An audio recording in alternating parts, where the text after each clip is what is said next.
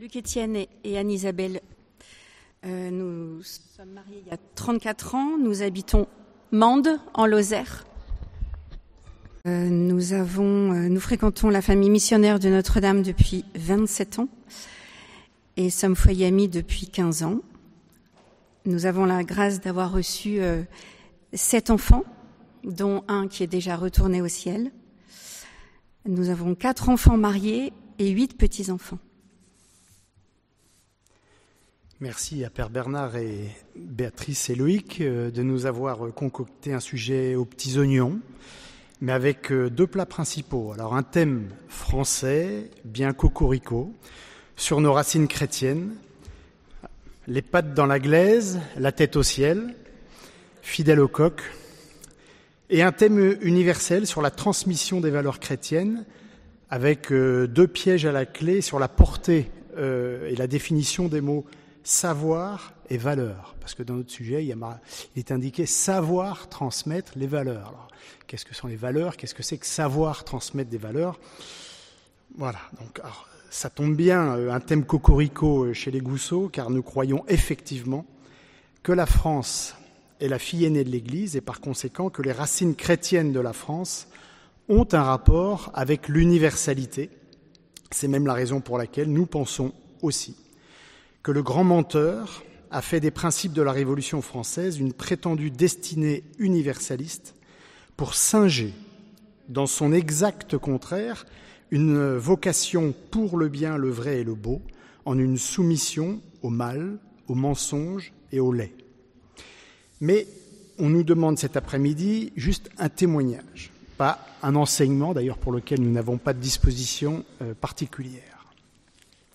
Nous allons donc euh, nous contenter de vous livrer quelques réflexions et souvenirs familiaux sur ces deux thèmes, des racines chrétiennes et de la transmission des valeurs. Pour les aborder, nous avons choisi de vous parler du devoir d'État des parents chrétiens et ensuite de l'appel au surcroît de charité à l'égard de la société. Alors premièrement, le devoir d'État des parents chrétiens, témoigner des racines chrétiennes de la France et transmettre les valeurs chrétiennes en famille. Le Seigneur nous a confié les âmes donc de nos sept enfants. La transmission n'est donc pas une option, mais une obligation. Comment avons-nous pu vivre durant nos 34 ans de mariage cette obligation spirituelle et morale? Par un prisme simple, les parents sont un exemple, un phare, par leur recherche de sainteté, je dis bien leur recherche de sainteté, mais avec toute leur faiblesse. L'Église qui est bonne mère nous donne les conseils et les commandements basiques pour mettre le pied sur le premier barreau de l'échelle, honorer les promesses de notre baptême et le premier commandement. Donc, honorer le dimanche, le jour du Seigneur, dont l'adoration en famille est la juste continuité. En France, on vit le dimanche avec son Seigneur, je le crois, de façon privilégiée parce que c'est un beau jour dans un beau pays.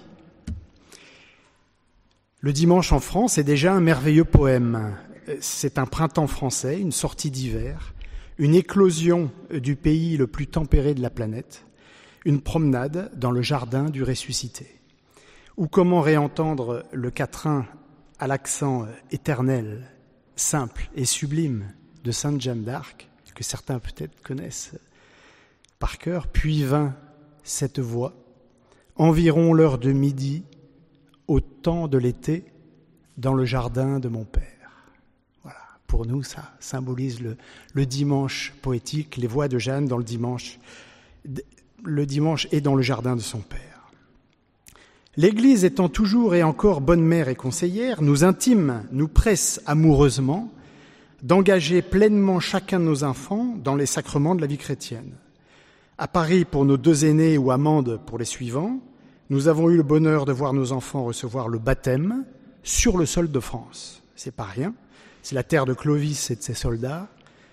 Clotilde, Geneviève et de tant de grands saints de France et aussi celle de nos aïeux, nos grands-parents et parents.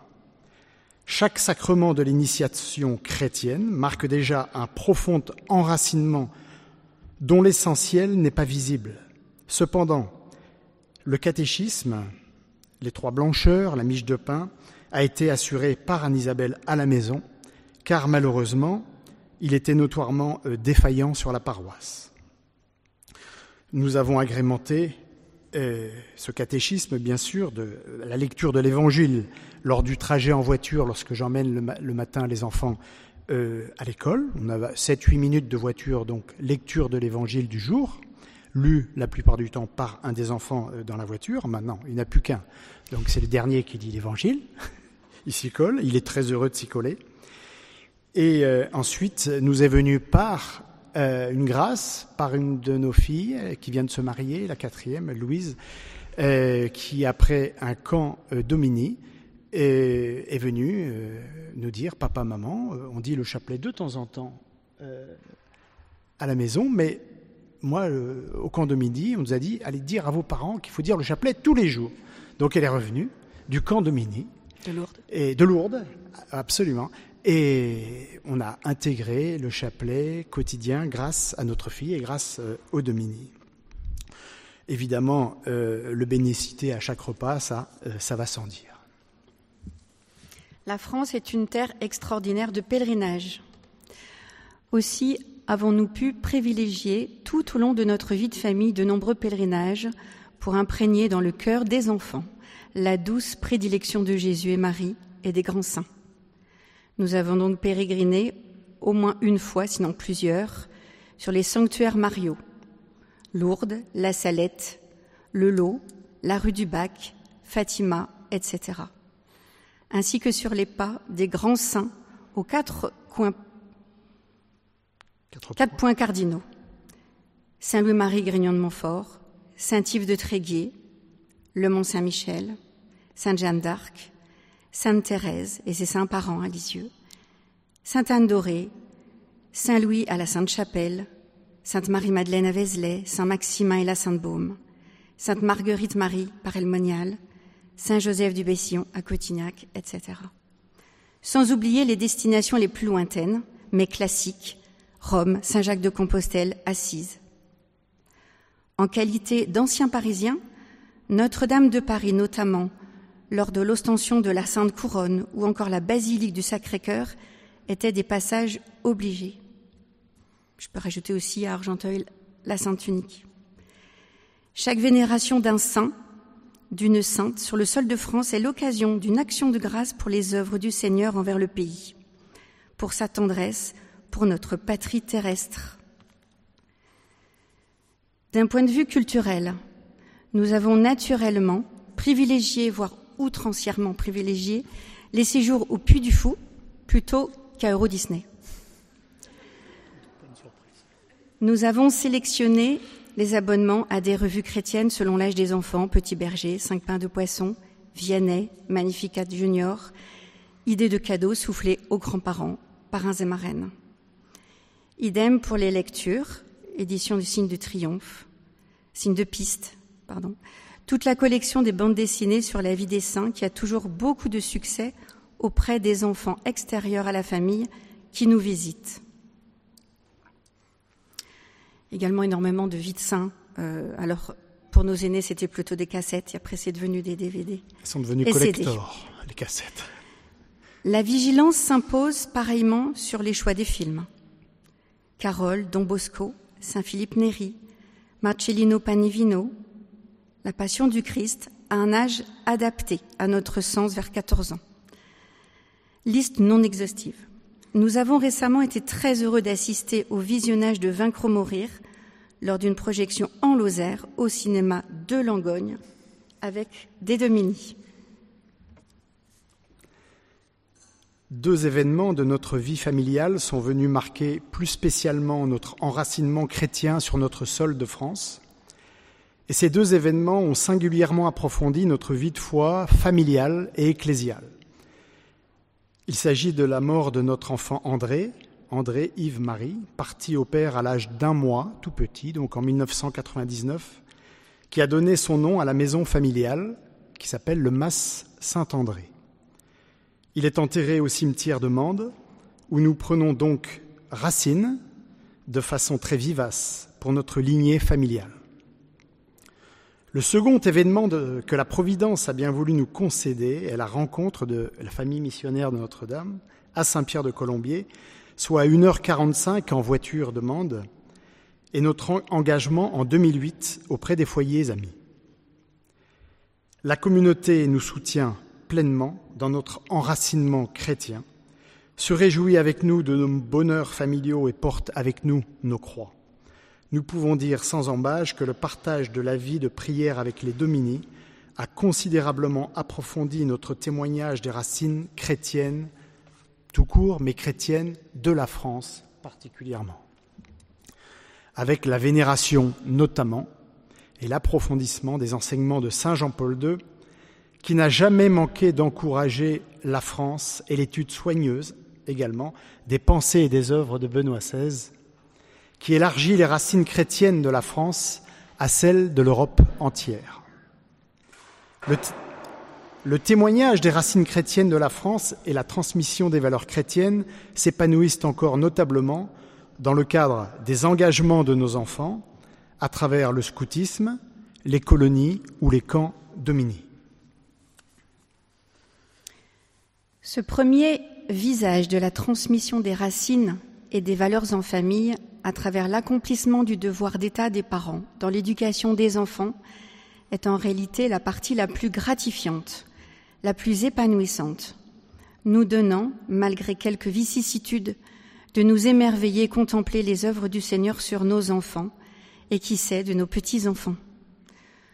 Le second visage de cette transmission, relatif au témoignage envers les périphéries familiales, appelant un surcroît de charité, s'apparente pour le coup à un véritable et rude combat. Qu'il s'agisse du travail professionnel, de l'école, du combat pour la vie et la famille, de la nation ou même au sein de l'Église. Et en deuxième partie, évoquons ce surcroît de charité. Le témoignage envers les périphéries familiales et sociales ou le combat pour Gaudium et Spes. Ce combat est présent dans la sphère professionnelle. En sa qualité d'avocat, exerçant à titre individuel au sein d'un cabinet privé, Luc Étienne exerce sa liberté en proposant à ses clients la consultation avec dans son dos une icône de la Sainte Vierge, mère du perpétuel secours, et le crucifix, ainsi qu'une statuette de Saint Yves, saint patron des hommes de loi. Il en va ainsi depuis trente ans et jamais personne ne s'en est plaint. Il a le souvenir d'avoir vu une cliente en larmes dans son cabinet, pleurant un avortement quarante-cinq ans après les faits. Elle a accepté qu'ils prient tous les deux un Je vous salue Marie en fin de consultation. Elle est toujours cliente du cabinet à ce jour. Le principe même du travail d'avocat en droit pénal repose sur une valeur chrétienne fondamentale qu'est la distinction du péché et du pécheur, et donc de l'acte et de son auteur. Cette valeur permet de ne jamais relativiser un acte grave et de défendre malgré tout l'infracteur devant son juge pour envisager sa repentance. Mais que vaut ce principe au sein d'une société qui ne croit plus en l'expiation par la peine à exécuter Il est donc nécessaire que des avocats chrétiens portent cette souffrance, surtout dans un monde comme le nôtre, qui s'avilit dans la violence morale, intellectuelle et physique. j'ai eu quand même, parce que la Providence est bonne, elle nous envoie des consolations. C'est un peu rude d'entendre ça, mais euh, j'ai été plaidé à Bordeaux, je le partageais ce midi à table, je crois, avec frère Clément Marie. Euh, J'étais plaidé à Bordeaux récemment, une affaire euh, pénale, correctionnelle, et ne voilà-t-il pas qu'en rentrant dans la salle, une grande salle, on, on plaidait le correctionnel dans la salle d'assises, parce qu'il y avait six prévenus pour euh, euh, des actes graves en bande organisée, dont une des victimes était une mamie lozérienne. Bon, et je rentre dans la salle, que vois-je? Un crucifix de 4 à 5 mètres de haut dans cette salle d'assises de la cour d'appel de Bordeaux. vous voyez, il y a des consolations voilà, qui arrivent et il faut, faut les prendre. Il faut les prendre et remercier le Seigneur pour cela. Et plus joyeux est le témoignage euh, qu'Anne-Isabelle peut donner dans la gestion d'une partie de la maison, transformée en gîte, qui s'appelle le gîte de la visitation. Parce que les grands-parents d'Anne-Isabelle, euh, qui ont légué tous les meubles qui nous ont permis de garnir le gîte, s'appelaient euh, Jean et Élisabeth. Donc le nom était tout trouvé, bien évidemment. Nous y avons laissé en effet toutes les croix au-dessus des portes des chambres, une éloquente icône de la Vierge à l'enfant dans un salon, ou encore une statuaire de la Sainte Famille dans la pièce principale. Ce témoignage tout simple, très simple, facile euh, à réaliser, semble être providentiellement protégé depuis cinq ans, puisque les remontées négatives sont inexistantes.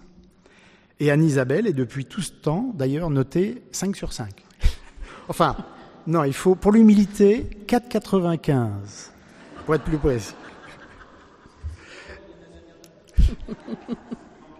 Je mange pas de ce pain-là. Attention, le patron. Non, les visiteurs sont touchés et rapportent que le gîte, alors pour les incroyants, ils parlent d'ondes positives, très bien, nous on prend. Hein. Et même, euh, souvent, la critique va jusqu'à nous dire, en nous disant au revoir, ou en disant au revoir, oui, au dernier moment du départ, il dit, votre gîte, votre maison a une âme. Et eh ben, ça, c'est le plus beau cadeau. Elle est habitée. Elle est habitée. Voilà, c'est le plus beau cadeau qu'on puisse euh, euh, faire à donc la, la gérante du gîte. Au Seigneur. Et au Seigneur, bien sûr. Le Seigneur attend donc notre témoignage dans nos cercles professionnels, avec, euh, là, pour le cabinet d'avocat ou le gîte, avec délicatesse et discernement, certes, mais avec conviction. Les bénédictions de tous nos lieux de vie, du cabinet, de la maison ou du gîte, euh, lors d'une célébration solennelle et familiale, sont des étapes essentielles parce que c'est l'entrée dans ce témoignage, parce que c'est, nous souhaitons que toutes ces personnes, qu'elles viennent au cabinet ou au gîte, eh nous prions pour elles pour qu'elles rencontrent un jour, si elles ne l'ont pas déjà rencontré, le Seigneur. Quant à l'école, comment y témoigner de nos racines et de nos valeurs chrétiennes? Avec 18 années d'écart entre notre fils aîné qui va sur ses 33 ans et notre dernier qui va sur ses 15 ans, en somme en l'espace d'une génération entre les deux, nous avons été les témoins de l'effondrement de ce que nos pouvoirs publics appellent l'éducation nationale, et ce, tant dans le secteur public que privé sous contrat. Pour ce qui est demande, évidemment, je témoigne de ce que nous vivons. Notre premier combat contre le gender a commencé il y a 12 ans déjà, à une époque où il était soutenu que cette théorie était un fantasme. Or, ce fantasme est devenu brutale réalité. La vigilance doit donc être quotidienne, sans relâchement possible. Nous exerçons cette vigilance en écoutant notamment chaque enfant lors du temps du repas du midi, qu'il ne prend qu'exceptionnellement à la cantine. Seul un échange demi-journée par demi-journée permet d'assurer efficacement cette vigilance en raison des agressions permanentes sur le plan intellectuel et moral qui nous ont contraints à prendre rendez-vous sur rendez-vous avec les professeurs ou les directions qui appliquent la politique du pas de vague. On ne peut être en reste sur le terrain du combat pour la vie et la famille. Nous pensons que la fidélité sans faille à la marche annuelle pour la vie à Paris en janvier, malgré les 1200 kilomètres aller-retour, apporte du fruit. Nous revenons épuisés vers 2 heures du matin pour reprendre l'école ou le travail le lundi matin à 8 heures, épuisés, mais la conscience libre et tranquille d'avoir rempli son devoir. Les manifestations de 2013 et 2014 avec la manif pour tous sur Lyon, Paris, Montpellier ou Bordeaux ont laissé des traces militantes indélébiles chez chacun de nos enfants. Une des premières valeurs à transmettre sans qu'elle soit négociable, dans l'éducation des enfants surtout, est celle de la liberté. puisque le Seigneur nous veut libres et non assujettis aux structures de péché qui nous entravent et nous réduisent à l'esclavage moderne, comme on a pu le subir devant, durant euh, les années du Covid. Ces années du Covid ont donné lieu, bien sûr, à de très nombreuses questions des enfants envers les parents pour dire mais euh, papa, maman, expliquez-nous comment on a pu en arriver là, comment notre société qui est présentée comme celle de la liberté en est-elle arrivée là? Et il a fallu évidemment témoigner, ne rien lâcher euh, sur les mensonges. Là, c'était quasiment heure après heure qu'il fallait les répondre à, toutes les questions, pas seulement demi-journée après demi-journée.